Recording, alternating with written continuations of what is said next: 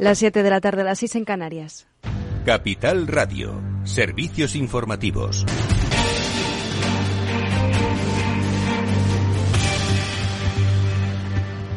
Buenas tardes. Sigue el debate sobre la política energética nacional y cómo ha servido de inspiración para el plan legislativo europeo a fin de hacer frente a la crisis energética que atiza a Europa. El líder del Partido Popular, Alberto Núñez Feijóo, se defiende de las acusaciones que alegan que los conservadores votan distinto, votan a la contra de las medidas nacionales para atajar esta crisis, pero ratifican medidas similares en Europa donde gobierna la conservadora Ursula von der Leyen. Feijóo insiste en que son distintas. El impuesto del gobierno de España y la tasa de la Unión Europea son absolutamente distintas.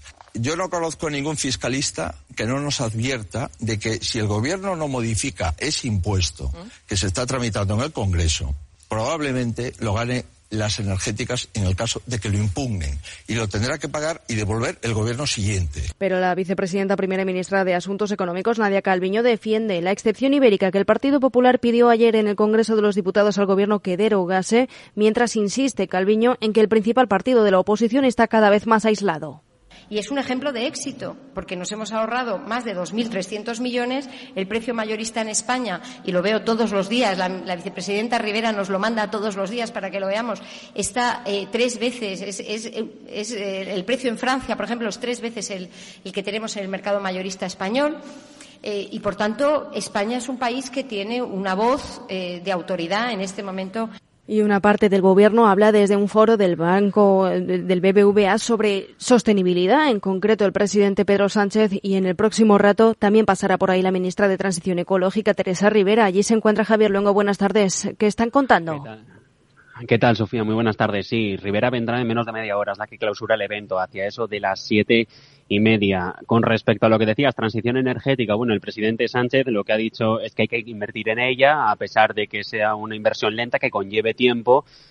Y lo que pedía la banca, lo que le pide la banca a la cara, Carlos Torres Vila, presidente, es seguridad jurídica. En alrededor del 8% del Producto Interior eh, Bruto Mundial, del PIB mundial, un 8% hasta el año 2050. Para movilizar todo este capital, la regulación, las políticas públicas deben aportar la estabilidad y la confianza que los inversores necesitan, deben aportar también incentivos adecuados, incluyendo el desarrollo de un mercado voluntario de emisiones, incluyendo también la eliminación de las subvenciones que existen hoy para tecnologías emisoras. Sánchez le ha recogido el guante. El presidente del gobierno decía que vale, que sí, que va a haber seguridad jurídica, pero que las entidades tendrán que reinvertir los ingresos extraordinarios que están obteniendo de la crisis. Porque la agenda verde requiere inversores responsables y también, por qué no decirlo, pacientes. Tienen que ser pacientes.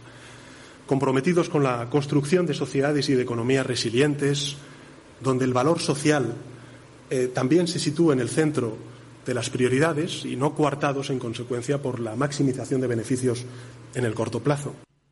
Así hablaba Sofía del impuesto a la banca de una manera algo, algo velada. Era el elefante en la habitación. Nadie se ha atrevido a nombrarlo a las claras y eso después de que hace 48 horas nada más el Congreso de los Diputados aprobara iniciar la tramitación de ambas tasas, el impuesto a la banca y a las energéticas, de cara a poner nuevas leyes. Muchas gracias, Javier Luengo. Y el último barómetro del CIS, del Centro de Investigaciones Sociológicas, se topa de frente con las encuestas publicadas recientemente por varios medios de comunicación. El sondeo correspondiente al mes de septiembre coloca al PSOE como el primer partido con un 29,2% de los votos, aunque seguido muy de cerca por el Partido Popular con un 28,5% de los votos. En el tercer lugar se situaría Unidas Podemos con el 12,8% de los sufragios y por detrás Vox con el 10,4%. Ciudadanos por su parte recibiría tan solo el 2,8%. De esta forma, el CIS dibuja un escenario en el que de celebrarse unas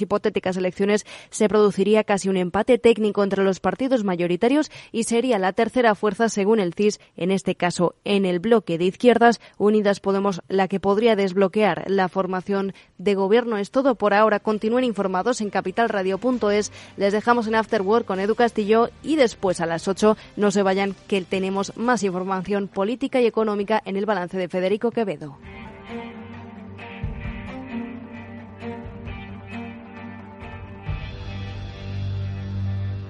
Capital Radio. Siente la economía. Invertir en acciones y ETFs con XTB tiene muchas ventajas. No tienes ninguna comisión hasta 100.000 euros al mes. La apertura de cuenta es online, rápido y sencillo y tenemos atención al cliente 24 horas al día en español. Más de 450.000 clientes ya confían en nosotros. xtb.es. Riesgo 6 de 6. Este número es indicativo del riesgo del producto siendo un indicativo del menor riesgo y 6 del mayor riesgo. Posiciona tu empresa por encima de la competencia con el certificado CIEGE a la gestión excelente, desarrollado por Informa y el economista.es. La acreditación que impulsa las mejoras en solvencia, reputación, RSC, innovación y rentabilidad que tu empresa necesita. Busca certificado CIEGE en Google y accede gratis al test de evaluación e infórmate del proceso. Tenga el tamaño que tenga, presume de empresa excelente de la mano de los expertos de Informa y el economista.es.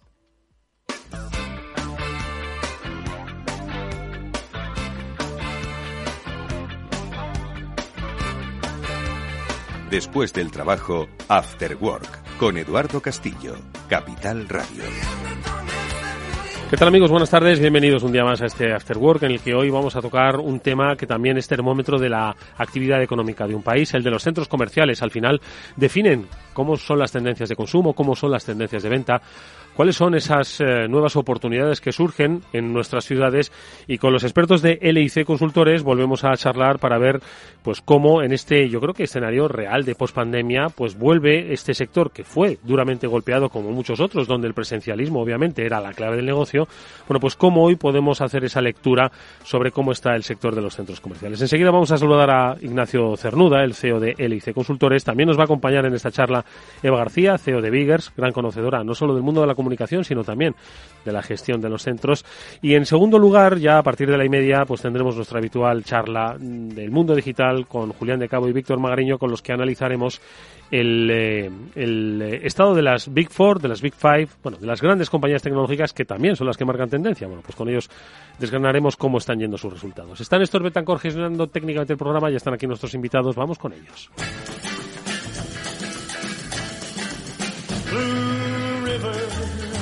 En primer lugar, saludo, además que tenía muchas ganas de hacerlo, a Eva García, CEO de Biggers. Eva, ¿qué tal? Un placer tenerte por aquí. Ah, yo también, Eduardo, hacía un montón que no estaba además eh, aquí en el estudio, sin mamparas, sin mascarillas. Esto es un lujo, volver a, esta situación. Eva es eh, nuestra especialista en comunicación, ella es un gran valor para entender cómo pues eh, las empresas se comunican con sus clientes, con la sociedad. No, no se venden cosas, ojo, se comunican.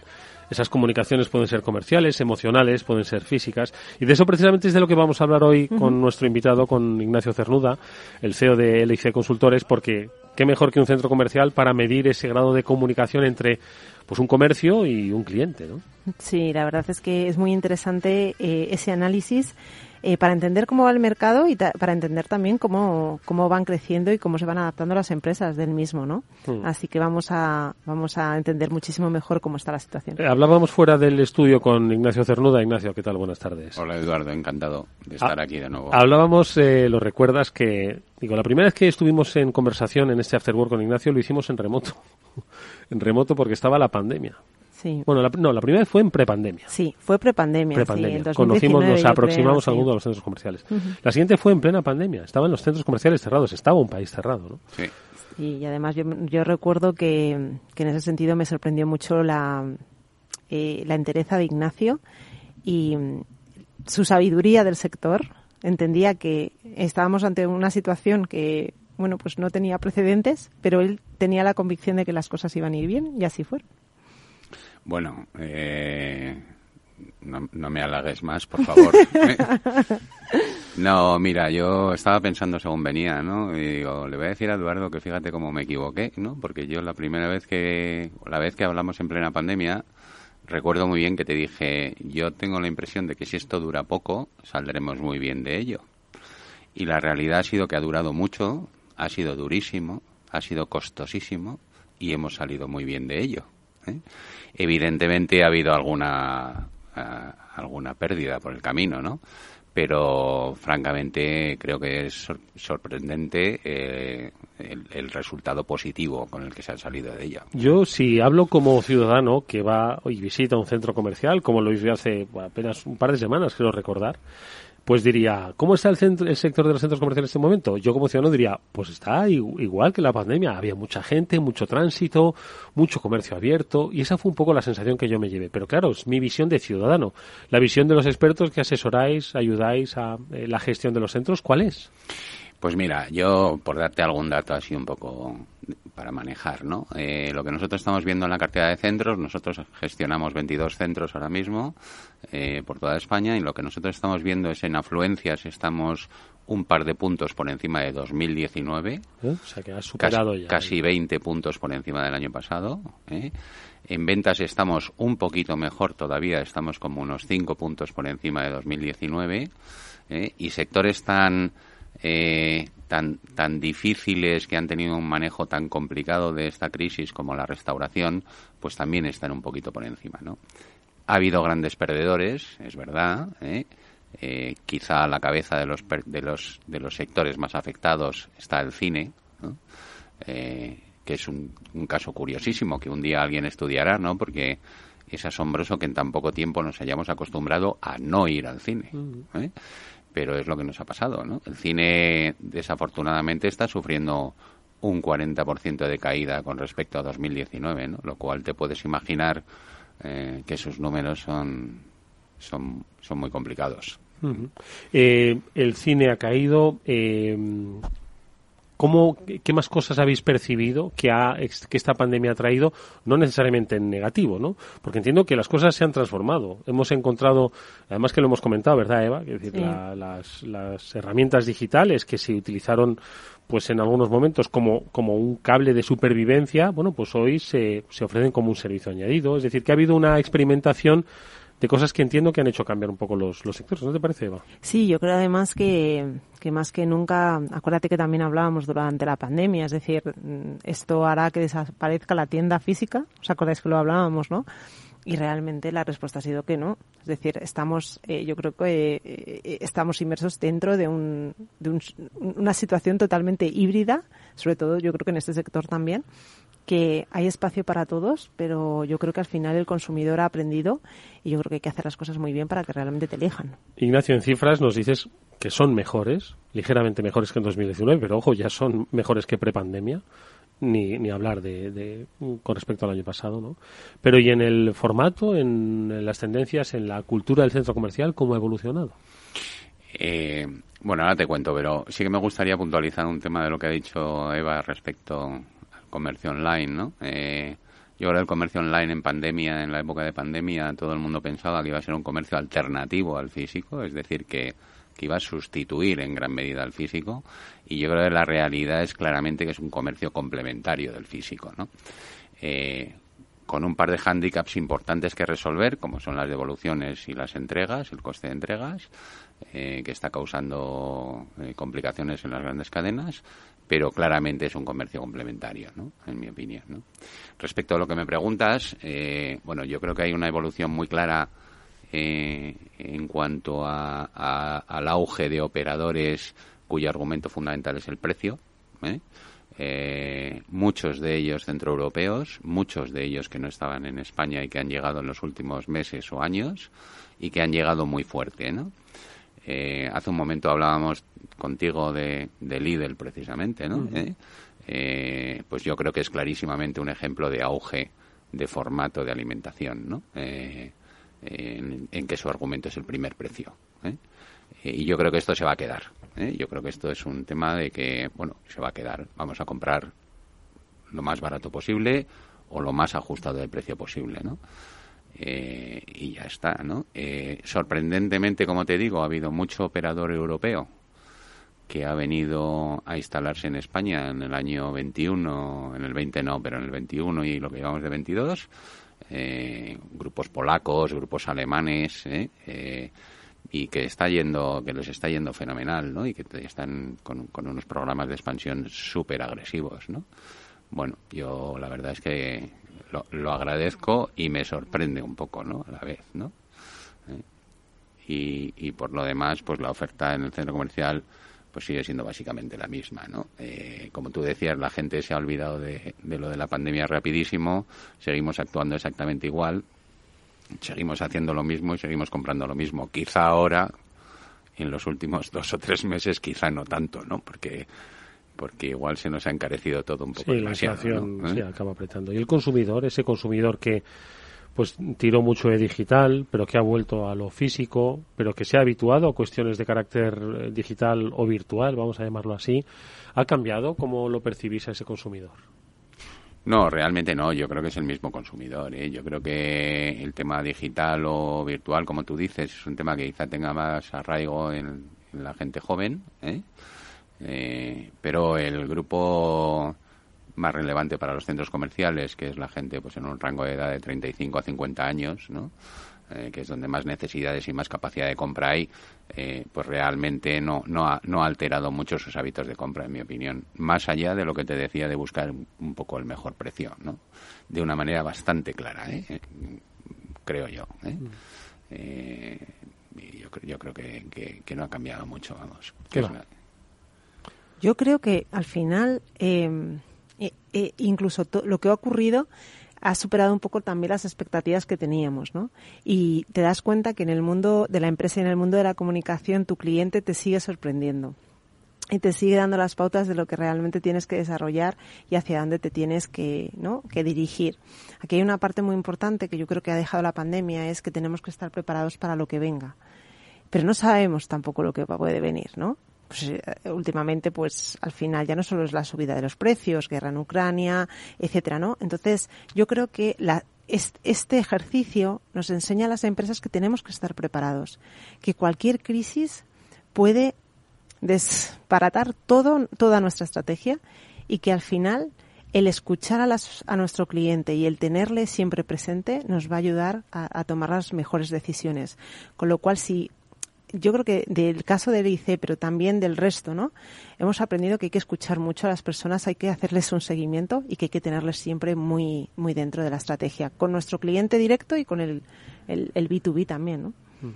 Oye, ¿la tipología del operador en los centros comerciales también eh, ha evolucionado, ha cambiado? Antes hablabas también un poco de esa esa presencia centroeuropeo, hablabas de la caída del cine, hablabas de cómo la restauración más o menos ha sobrevivido. ¿Cómo estaríamos dibujando ese mapa? Bueno, a ver, yo creo que, que ha habido un movimiento muy claro durante los últimos tres años en cuanto a la tipología del centro comercial en sí, ¿no? ¿Eh? eh Hace un poco más de tiempo los centros comerciales consistían en muchos locales muy pequeños con unas rentas muy altas. Hoy tanto los propietarios como los inversores eh, pues han cambiado de tendencia ¿no? y ahora quieren eh, centros comerciales con locales más grandes y más estables. ¿no? Entonces eso te lleva a que cambie el tipo de operador. ¿no? ¿Eh? Por eso te hacía un poco mención de estos grupos europeos potentes que han estado entrando en España. ¿no? Y esto también implica que lo que ha pasado en los últimos pocos años desde el 2020 realmente, ¿eh? es que ha habido un auge muy importante de parques comerciales, es decir, espacios en que el operador es grande en general al aire libre, contra centros comerciales, ¿no? Los centros comerciales cerrados, el formato centro comercial cerrado, eh, yo creo que cada vez es más difícil de sacar adelante. ¿eh? Y, y, y en los que hay que son cerrados, pues la tendencia es a intentar abrirlos al máximo e intentar eh, eh, modificar los pequeños locales eh, aglutinándonos en grandes locales mucho más estables. ¿no? Yo creo que esta es la tendencia y creo que es una tendencia muy europea y creo que es una tendencia que se va a quedar en España claramente. Mm. Hacia el parque comercial, claro, no se puede abrir un esto, pero sí dar la sensación de amplitud, entiendo, ¿no? O sea, de... Sí, sí. Luego, por otro lado, también el parque comercial que hace unos años en España casi se debía percibir como un polígono comercial, ¿no? Era una cosa fea, gris, eh, desagradable, ¿no? Y yo creo que ahora hemos copiado muchos estándares europeos, ¿no? Eh, los europeos, los belgas, los franceses están haciendo parques comerciales muy interesantes, muy cuidados, muy en cuanto a su diseño, muy preocupados por, por, el, por el ecologismo, ¿no? Muy, muy de zonas verdes, muy, muy de todo este tipo de cosas, ¿no? Y están siendo unos espacios en los que apetece ir, ¿no? Eh, eh, y yo creo que esto se va a quedar, que va a ser una tendencia clarísima a quedarse. Sí, ahí también hablábamos el otro día de, del auge de, del desarrollo de centros comerciales o de espacios comerciales en, en zonas más locales o, en pueblos, en, en, zonas donde realmente la gente se tiene que desplazar a lo mejor 100 kilómetros para hacer la compra.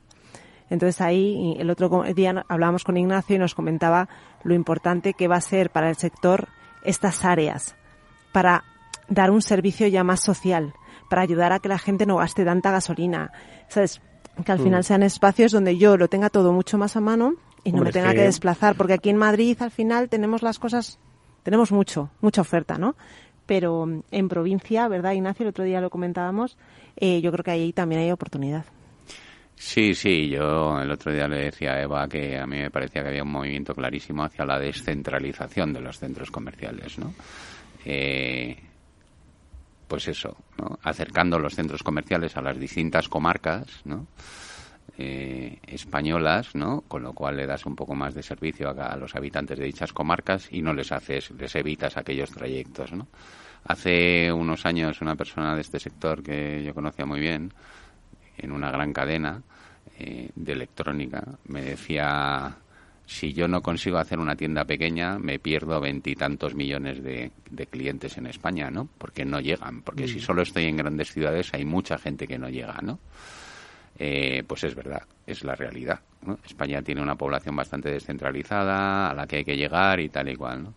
Y a raíz de eso, y hablando de ecologismo, que hablábamos el otro día también un poquito, pues yo decía, Eva, mira, aquí todo el mundo está preocupado por las placas solares y todo el rollo, ¿eh? pero al final eh, es casi más relevante el tema de la huella de carbono. ¿no? La huella de carbono real de los centros comerciales es lo que yo te hago a ti hacer en kilómetros para llegar a mi centro. ¿eh?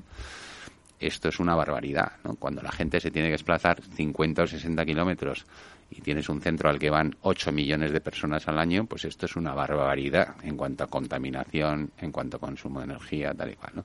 Es decir, que acercándoselo a la gente, eh, no solo das mejor servicio, sino que yo creo que además, sí, Mm. exacto, contribuyes un poco a, a salvar el planeta, ¿no? Que no está mal. Oye, ¿eh? Ignacio, ¿y estamos eh, a la espera de ver algún servicio que creas que todavía no está en los centros comerciales, pero sí que puede tener cabida y que, bueno, va a resultar una novedad, que quizás lo hemos eh, importado de otros sitios? ¿Hay alguna cosa que creas que, mm, no sé si derivado, ojo, de la pandemia o porque simplemente las cosas evolucionan como, como tal?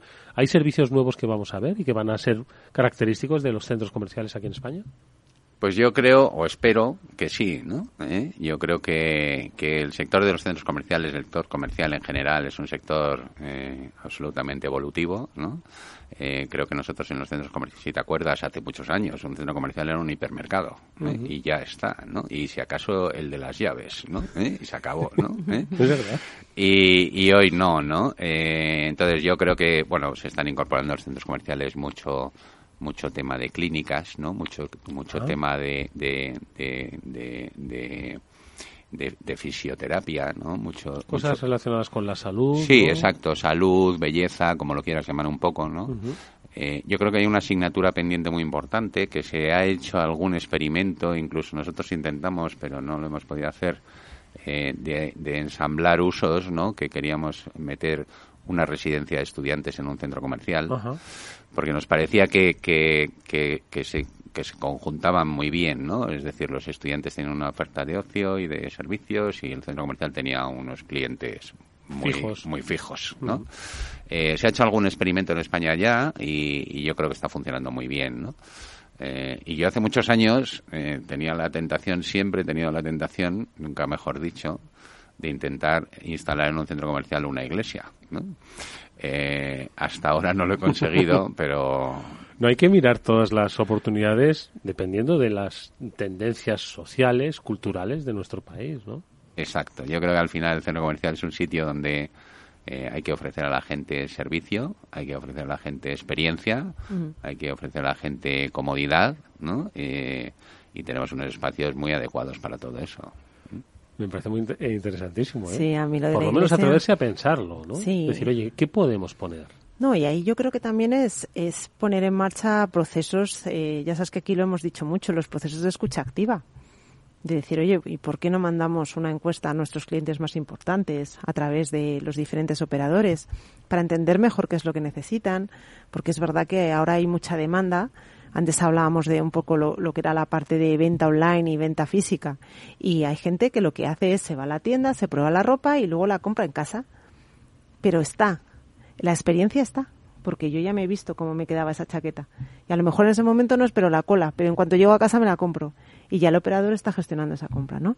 Entonces yo creo que más que nunca hay que escuchar. Y hay que entender hacia dónde quiere ir la gente y adaptarnos a eso y ser un poco, en ese sentido, valientes, ¿no? Y decir, oye, pues vamos a intentarlo. Porque al final en el mundo de los negocios también hay que probar cosas nuevas para que, la gente nos elija también. Oye, eh, dos últimas eh, cosas que te pregunto, Ignacio, rápidas, porque no nos queda mucho tiempo. La primera de ellas, entiendo que los centros se enfrentan a grandes retos de gestión, el encarecimiento especialmente de los precios energéticos, porque al final un centro comercial, oye, está la gente porque quiere ir a dar un paseo, quiere ir a comprar, pero quiere estar fresquito en verano y calentito en, en invierno y disfrutar. ¿Cómo se va a gestionar esta, este impacto? Pues mira, muy difícil. No te puedo decir de otra forma, ¿no? Eh, nosotros hemos tenido unas facturas de luz, como te puedes imaginar, en este verano eh, increíbles, increíbles. Estamos más que duplicando el coste en electricidad, ¿no? Un centro comercial es un gran consumidor de electricidad, ¿no? ¿Eh? Especialmente por la climatización, como dices tú, ¿no? nos estamos moviendo mucho para la instalación de placas fotovoltaicas, pero en el fondo esto es un poco quimera, ¿eh? O sea, te ayuda, pero no lo sustituye, ¿no? Es decir, es casi imposible poner más de un 15% de la potencia necesaria en placas fotovoltaicas, ¿no? Con lo cual ayuda, pero solo ayuda, ¿no? Entonces yo creo que lo que hay que hacer es gestionar mejor el consumo, ¿no? Sin más. Es decir, hay que apagar un poco más las cosas, ¿no? y, tener una gestión un poco más cercana, ¿no? Eh, y confiemos en que alguien regule el precio de la electricidad un día. Confiemos. En cualquier caso, y otra vez me vuelvo a, hace dos semanas, cuando estuve en ese centro comercial, que si, si me preguntasen, oye, ¿tú crees? Yo no soy un experto, el experto lo tenemos aquí, él es Ignacio Cernuda. ¿Cómo va a ser el futuro de los centros comerciales en España? Si me hubiesen hecho una encuesta allí, por ejemplo, los expertos de él dice, pues ya habría dicho, oye, pues yo lo veo muy bien, ¿no? Yo lo veo con mucho futuro, ¿no? Se ve con futuro. Sí, sí, yo creo que, que tiene mucho futuro. Vamos, yo creo que que la salida de, de la crisis del COVID eh, nos ha sacado muy fortalecidos, ¿no? Creo que, que, los centros comerciales eran un sector muy candidato a sufrir eh, y, oye, se ha pasado esa crisis y ya está, ¿no? Entonces pasaremos la siguiente seguro. Bueno, pues eh, ojalá que no haya, pero si la hay, vendrás aquí para contarnos fórmulas. Ignacio Cernuda CEO de LX Consultores. Gracias, eh, Ignacio. Mucha suerte para el futuro. Gracias a ti, Eduardo. Y por supuesto, Eva, mil gracias. Ha sido un gusto verte. Gracias a ti. Amigos, eh, vamos con un breve consejo y continuamos con el After Work. Si te sientes atraído por invertir, pero no sabes por dónde empezar, XTB, el broker líder en el mercado europeo con más de 450.000 clientes, pone a tu disposición la mejor oferta del mercado. Cero comisiones en la compra y venta de acciones y ETFs de todo el mundo hasta 100.000 euros mensuales. El proceso es muy sencillo. Entras en xtb.es y en cinco minutos abres una cuenta completamente online. Vas a disponer de la mejor formación del sector a tu disposición, análisis del mercado, atención al cliente en castellano y que está disponible las 24 horas al día. Con XTB estás invirtiendo en calidad, oferta, confianza y seguridad en xtb.es.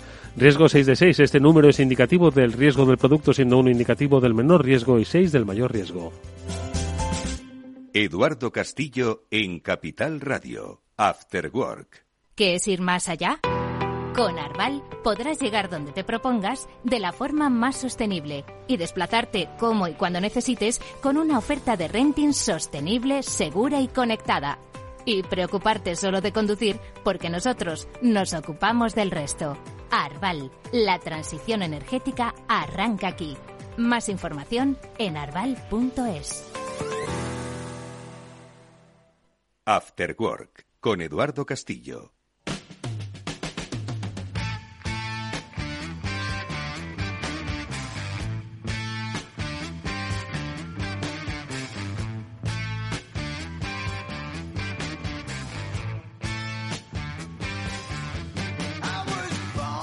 Momento es el de hablar con eh, Julián de Cabo y Víctor Magariño, como siempre, de esa lectura digital que nos trae la vida hoy con datos muy interesantes que comparten en este foro eh, particular que tenemos, pero que nosotros muy a bien tenemos, por supuesto, compartir también con todos vosotros. Y hoy empezamos pues hablando de los beneficios de las grandes tecnológicas, no necesariamente por estar supeditados a un entorno de crisis como el que estamos, sino pues un poco por describir dónde está realmente el verdadero negocio de los gigantes de la tecnología y de los gigantes digitales. Os va a sorprender, pero antes, por supuesto, saludamos a nuestros amigos. Julián de Cabo, ¿qué tal? Julián, buenas tardes, bienvenido. Muy buenas tardes, Eduardo y Víctor. Pues nada, aquí feliz de estar otro jueves con vosotros. Es un placer eh, para nosotros igualmente, como lo es que esté Víctor Magariño. Víctor, ¿cómo estás? Buenas tardes. Hola, Julián, Eduardo, encantado de estar aquí pues más, aquí en, pleno momento creativo de, nueva reentré en la, en la temporada y preparando ponencias y que hay que refrescar, hay que estar siempre en, la pomada, en lo último. Oye, pues ahora nos refrescas un poco en ese momento creativo. ¿Dónde ponemos el ojo? Porque aquí en este programa hemos hablado de muchas interesantísimas cosas que están llegando están por llegar, ojo, y alguno de los oyentes fieles estoy seguro que dirá, eso lo escuché yo a Julián de Cabo y a Víctor Magariño hablar de las eh, de los twins, de las eh, de los digital twins y cosas así. Eso es lo que primero que me ha venido a la mente. Pero bueno, oye, hablemos de, de tecnología. Julián ha compartido con nosotros un no solo un interesantísimo docu informe, vamos a llamarlo así, sino también muy bien presentado. Ojo, la presentación hoy, los visuals y los graphics son de lo más demandado en los medios de comunicación, hay que decirlo. Y es una, una radiografía sobre pues el negocio de las grandes tecnológicas, de dónde viene, qué es lo que más beneficio les genera o qué es lo que les hace perder menos dinero. Ojo, porque al final serán las compañías con mayor capitalización bursátil, pues poco, menos que de la historia.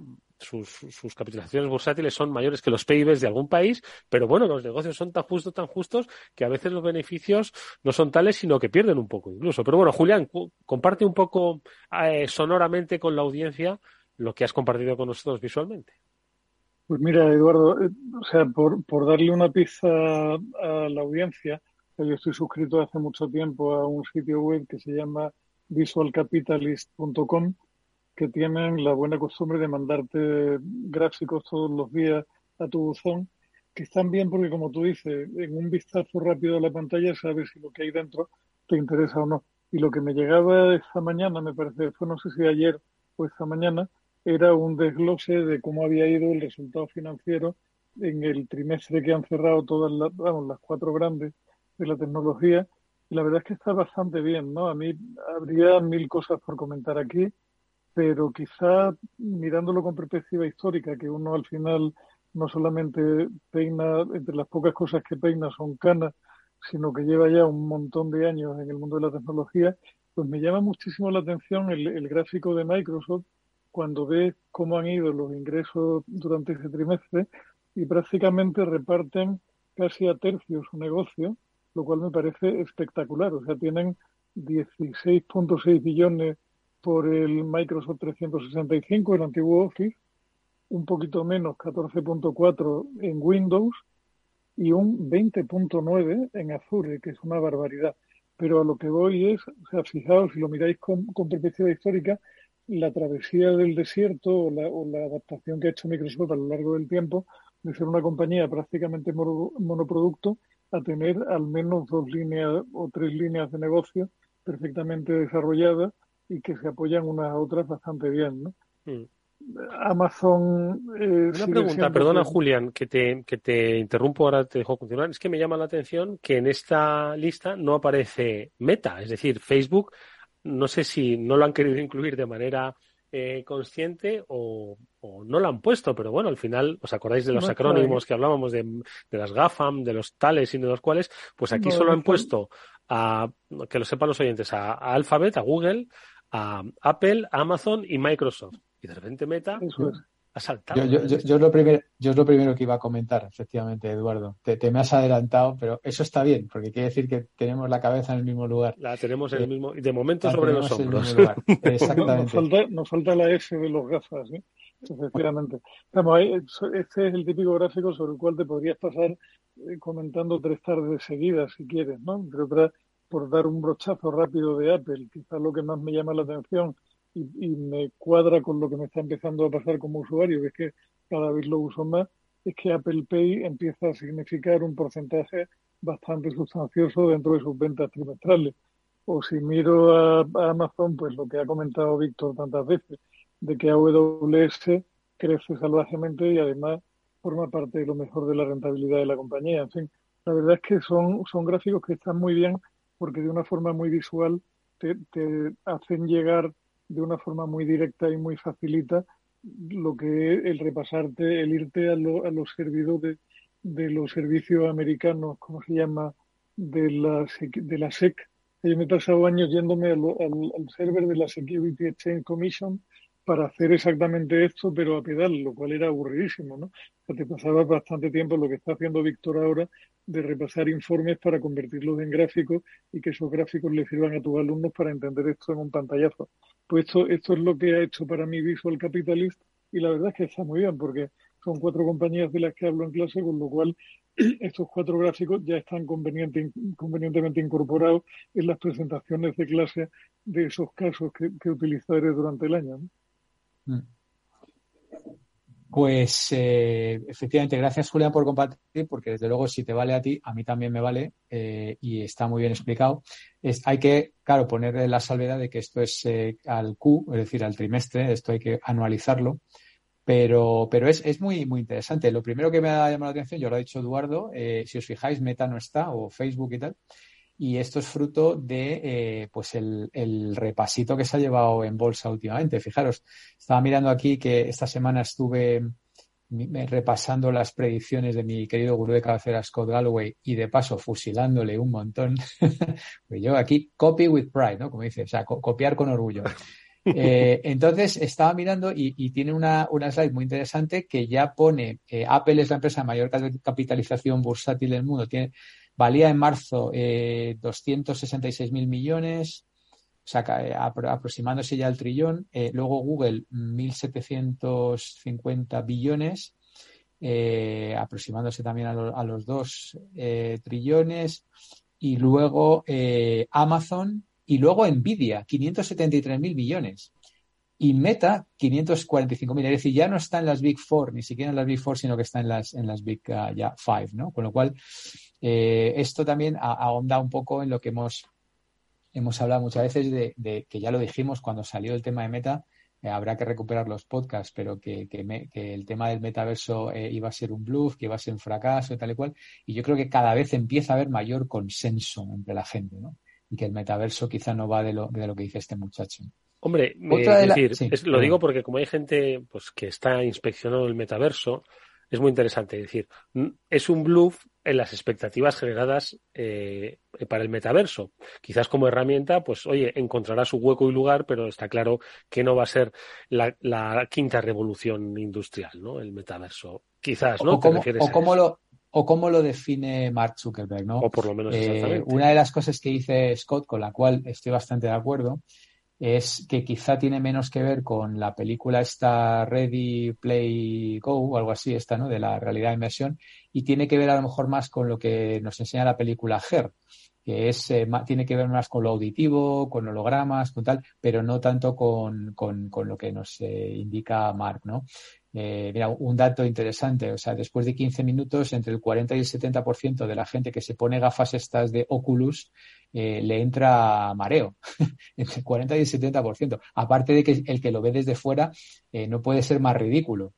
Eh, sin embargo, ya nos hemos acostumbrado a ver gente por ahí con los AirPods en las orejas y eso es un símbolo de estatus y es un símbolo de, coolness y de guay, de que, ¿sabes?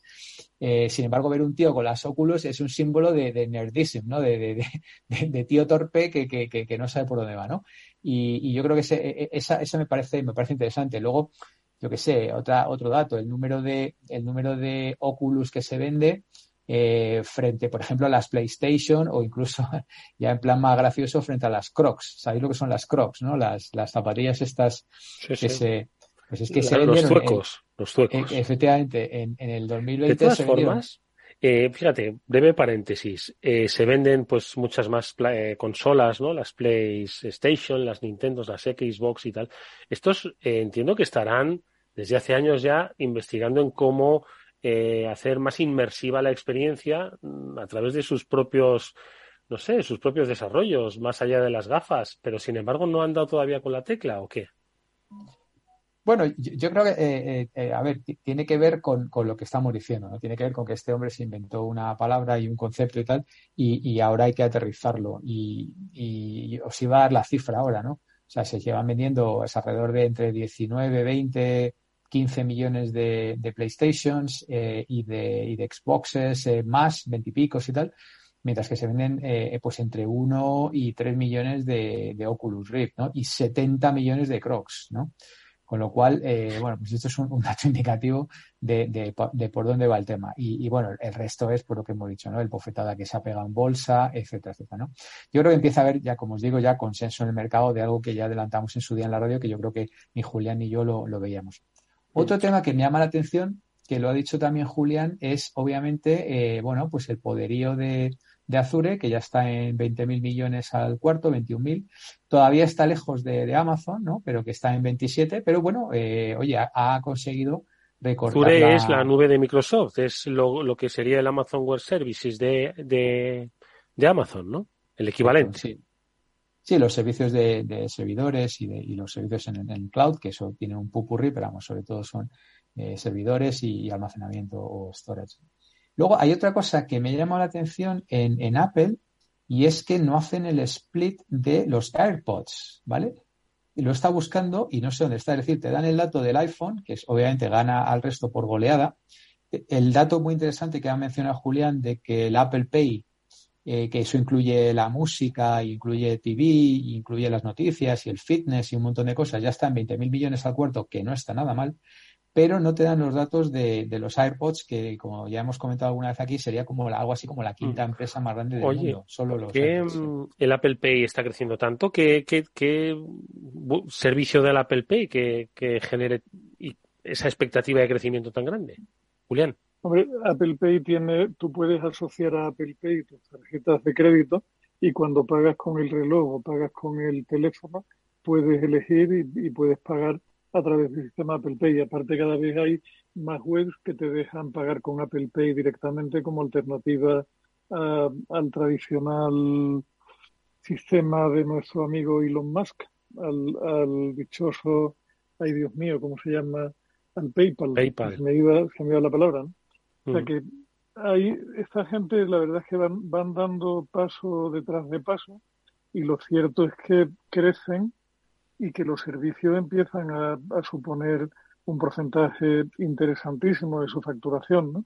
O, el reloj, por ejemplo, que está también ya en ocho mil y pico, en 8 billones de ventas al trimestre, que al año anualizadas serían 32 mil, es como de loco, o sea, dices 32 mil millones vendiendo un reloj que, es una auténtica catástrofe y que no sirve absolutamente para nada, lo cual es maravilloso. Bueno, le, acaban de, le acaban de dar un, una actualización. Habéis visto que ha salido la semana pasada las novedades y han sacado el smartwatch que la última ya te, medía el nivel de oxígeno en la sangre, que todos descubrimos que era muy importante, y ahora también te mide la temperatura y una serie de eh, features, de, eh, disponibilidades en, torno a salud. Sigue teniendo, sigue teniendo, a la salud sigue teniendo el mismo problema que tiene en todas las demás versiones, que es la horrible duración de la batería que te obliga a estar permanentemente pendiente del reloj, ¿no? Lo que es un poco lo que lo que nos sucedía a los usuarios de los antiguos Nokia cuando empezamos a utilizar un smartphone y nos encontrábamos con que el smartphone le duraba la batería un día, día y medio en el mejor de los casos, versus los 15 días que podía durarte la batería de un buen teléfono móvil de la generación anterior, ¿no? yo recuerdo que, ah. que, esta pesadilla de viajar rodeado de cargadores es algo relativamente reciente. Hace, hace unos años el único cargador que llevaba era el de tu ordenador portátil y se acabó.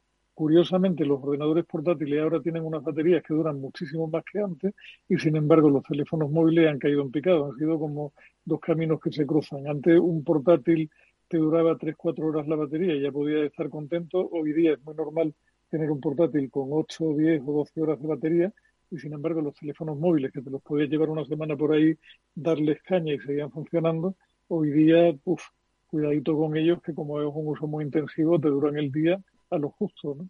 Un poco, mm. un poco locura. Y, además es interesante también un, tema que está pasando con los cargadores, ya que ha sacado el tema, que es que Apple, eh, creo que era, he leído la noticia, me parece que era en China, que le han denunciado por eh, no vender los, eh, los cargadores junto con el, junto con el teléfono, ¿sabes?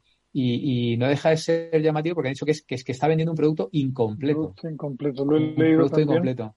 ¿Cómo que en China no, no, el iPhone que te venden no lleva el cargador o cómo? Bueno, este ya empieza a ser eh, El iPhone ya no lleva el cargador. Ya no lleva el cargador, ¿Sí? sí. sí. No, y el resto está, está tomando ejemplo también. O sea, teóricamente eh, presuponen que heredas el cargador del anterior. No, se marcan el detalle de regalarte, entre comillas, un cable de carga para que tú lo enchufes al Bien. cargador que te guste más, el- al que sea de tu preferencia. Y lo que te cuentan es que lo hacen por un tema de responsabilidad con el medio ambiente porque son conscientes de que todo el mundo tiene demasiados cargadores y para qué van ellos a estropear más el planeta fabricando cargadores adicionales. ¿no? Mm. La desvergüenza de, la, de los marketingianos no conoce límite, como sabe Víctor perfectamente. ¿no? Y lo que le ha dicho el regulador es, oye, mira, si estás preocupado por el medio ambiente, ¿por qué no tienes un cargador como el resto del mundo mundial en vez de tener el tuyo propio y, y vas a un estándar? ¿Sabes? O sea que siempre para todo hay una respuesta y una contrarrespuesta. Oye, Pero bueno, eh, sí. No, iba a deciros más lecturas de, de estos datos interesantísimos de Alphabet. Vamos a hablar de Google porque el negocio de la publicidad, básicamente, de las búsquedas eh, vinculadas a anuncios, es de 40.000 eh, millones, ¿no? 40.000 millones, más de 40.000 millones. ¿Qué os parece? Más siete- más 7.3 de YouTube, más 8.3 de Google AdMob. Eh, o sea que ¿Qué es el soy- AdMob? ¿El AdMob es la publicidad para el móvil? ¿No? A ver.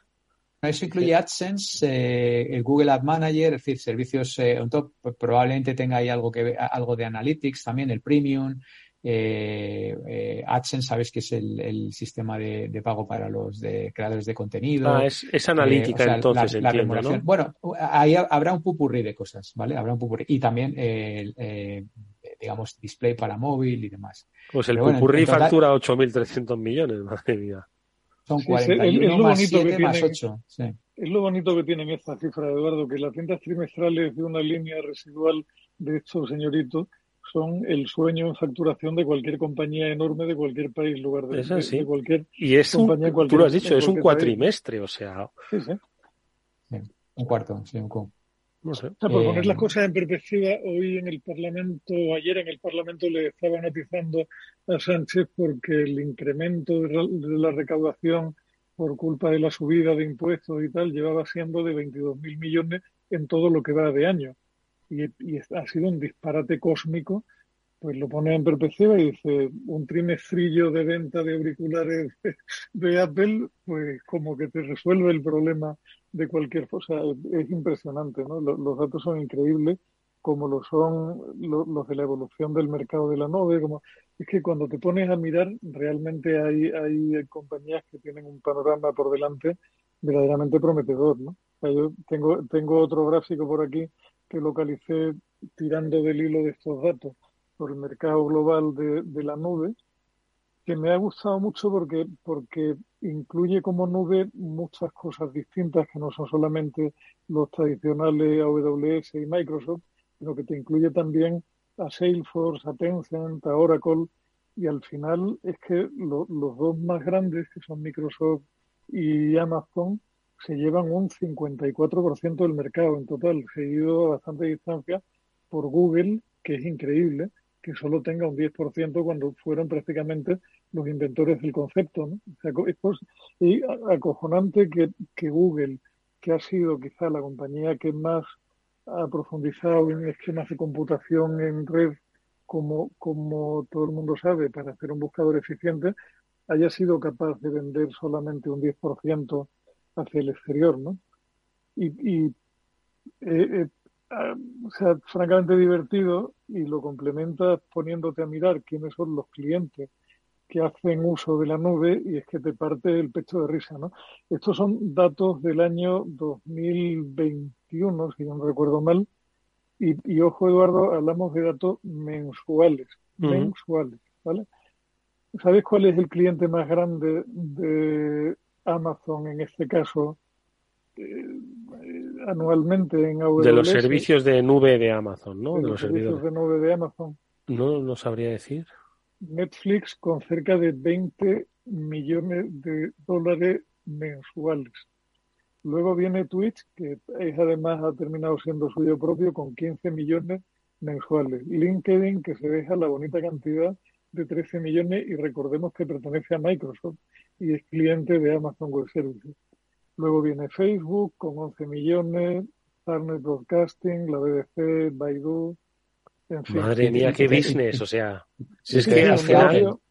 Yo creo que Apple era el, primero. Yo, tengo una slide que dice que gastan 30 millones de euros en, Amazon. La, saco a pasear. ¿Te das cuenta? Si es que el negocio, el, negocio del almacenaje, lo que pasa es que es más sofisticado el almacenaje, pero es que esto es así. O sea, ten espacio para que alguien tenga cosas que necesita guardar allí.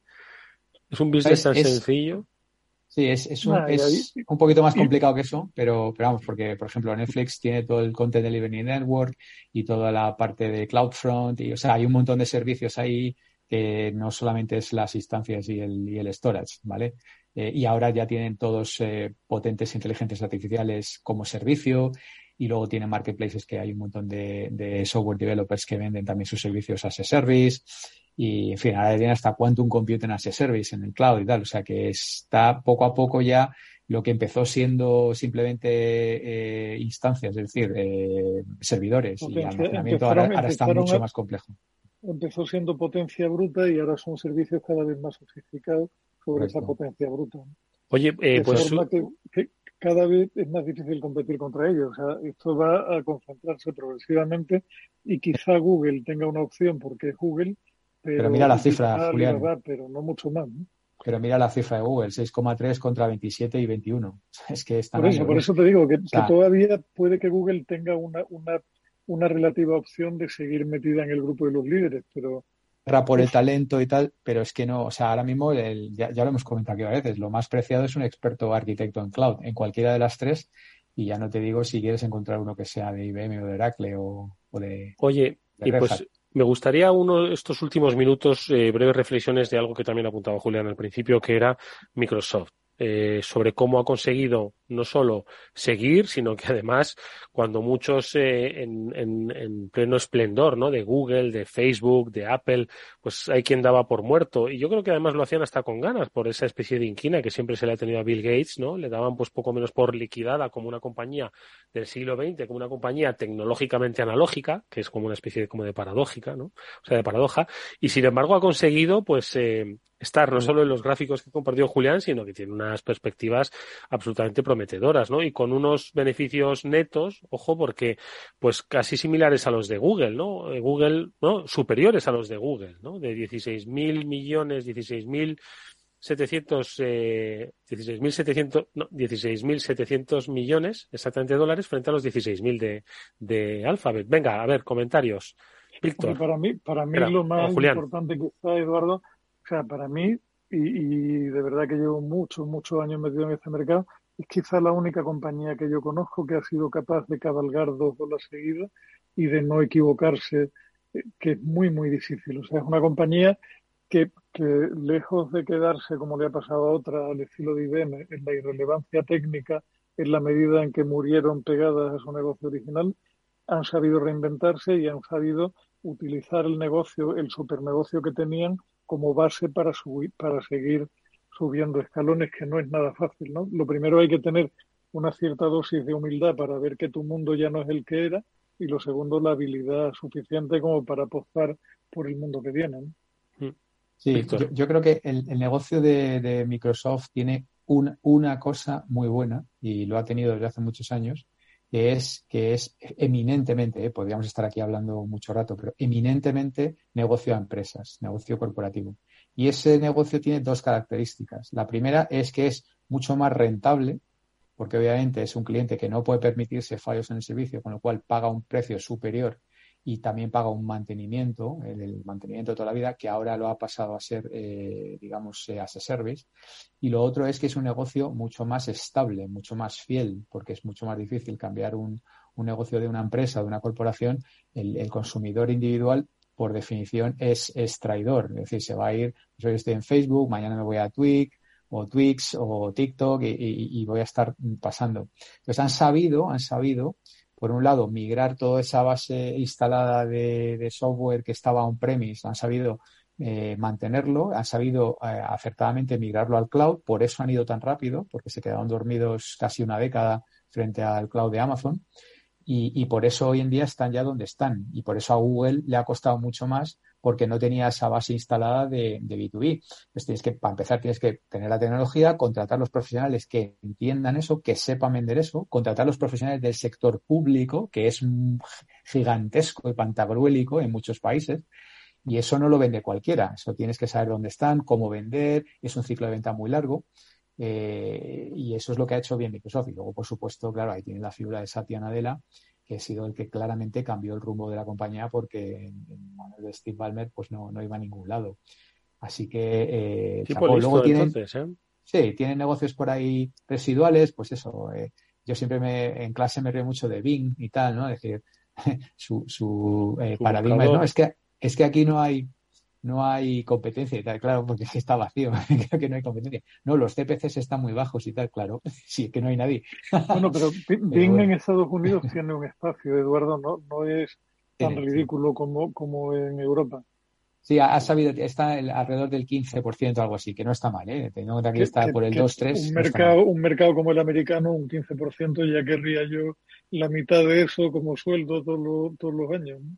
Y yo, y yo. Sí, sí, sí. Oye, amigos, nos vamos a ir con una propuesta para el próximo programa, sino para el siguiente, sobre hablar de políticas de fidelización, porque les voy a recordar esta frase que me ha encantado que ha dicho Víctor de que el consumidor es traidor por naturaleza. Así que que se olviden de realizar sesudas políticas de fidelización, porque tarde o temprano ese consumidor se va a marchar es cierto, todos somos traidores a las marcas, bueno, a casi todas las marcas. No creo eh, que Julián eh, le veamos montado en una osa o en una bultaco, ¿verdad? Eh, cuando tiene unas montesas a las que es fiel.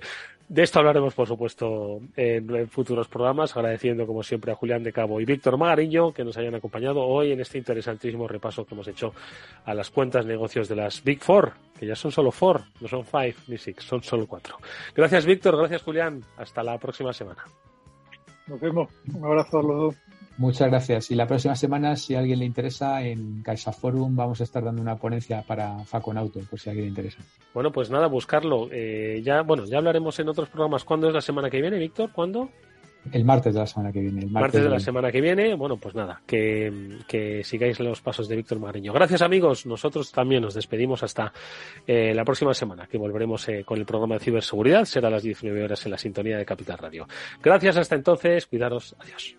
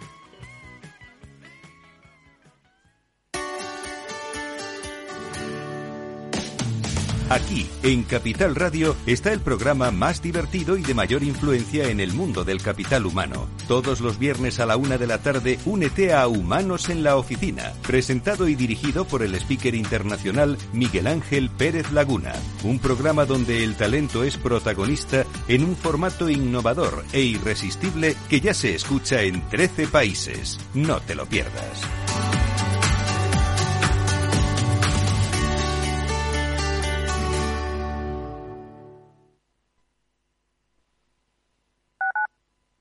Capital Radio Madrid 103.2. Nueva frecuencia, nuevo sonido. ¿Tienes experiencia laboral pero no tienes un título oficial que la reconozca? Ahora puedes acreditarla y mejorar tus posibilidades de empleo y promoción laboral. Inscríbete en el procedimiento de reconocimiento de las competencias profesionales de la Comunidad de Madrid. Infórmate en comunidad.madrid o llamando al 012. Tu trabajo se merece un título. Campaña financiada por el Ministerio de Educación y Formación Profesional y por la Unión Europea Next Generation. Comunidad de Madrid. ¿Sabías que cuando llegues a la próxima estación de metro aún no habrá acabado tu canción favorita? ¿Sabías que la red de metro suma 290 kilómetros con 293 estaciones? Es decir, que hay una estación por kilómetro. ¿Y sabías que todo esto es por ti? Muévete en transporte público. Consorcio Regional de Transportes. Comunidad de Madrid. Capital Radio.